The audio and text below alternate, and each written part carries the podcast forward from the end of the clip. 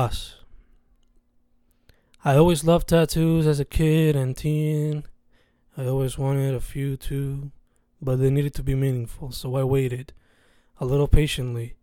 Because as soon as my friend CRVP got a few, I told him to connect me with the artist so I could get mine first. But I needed a design first. So I talked with a high school friend and I asked her to do me a custom peace sign, which she did and it was great. I still keep the original drawing in an old journal.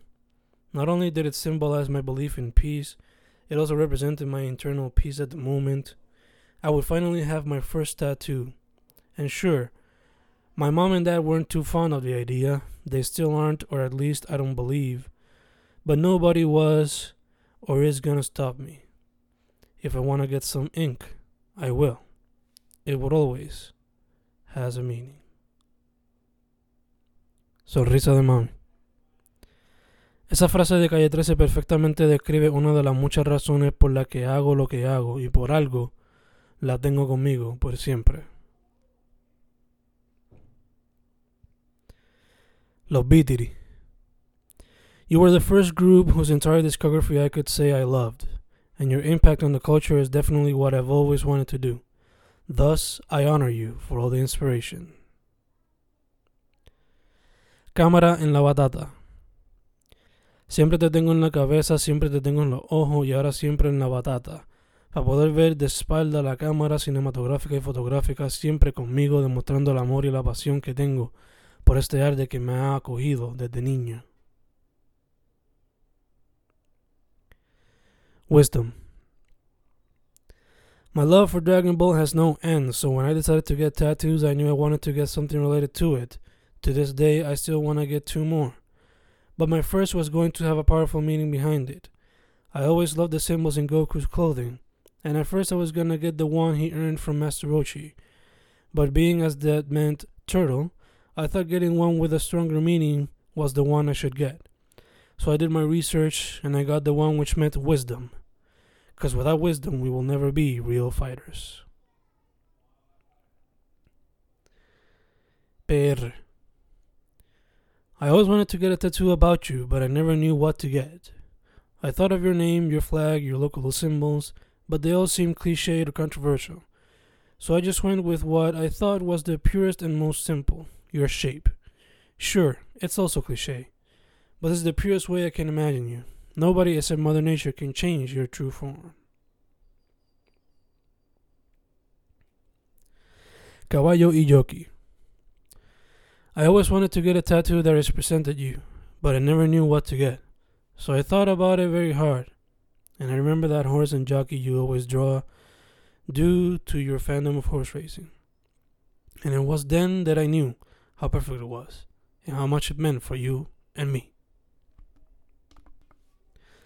La Mesa's tree. I remember us sitting there in Denny's brainstorming ideas for projects, and I remember me going to the bathroom, and when I came back, you drew a tree, point by point.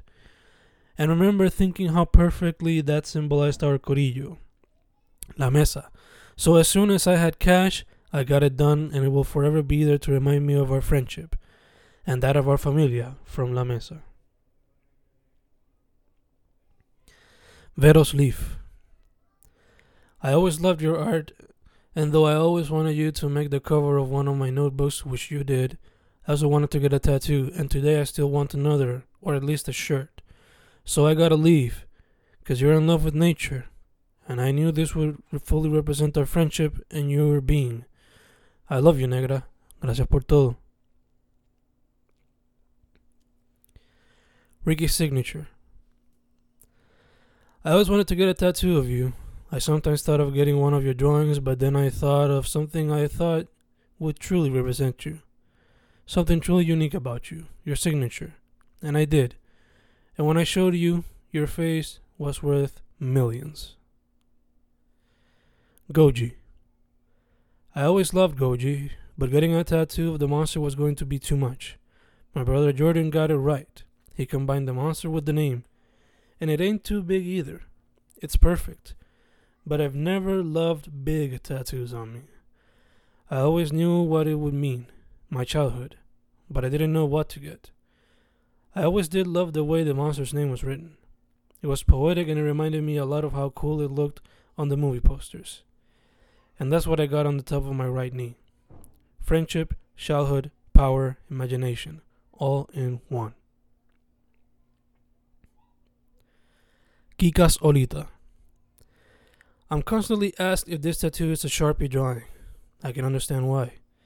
It is a fairly simple blue wave on the side of my forearm, but it has a double meaning. I got it because I cherish your friendship, and because, like water, life can be easy and rough. The W.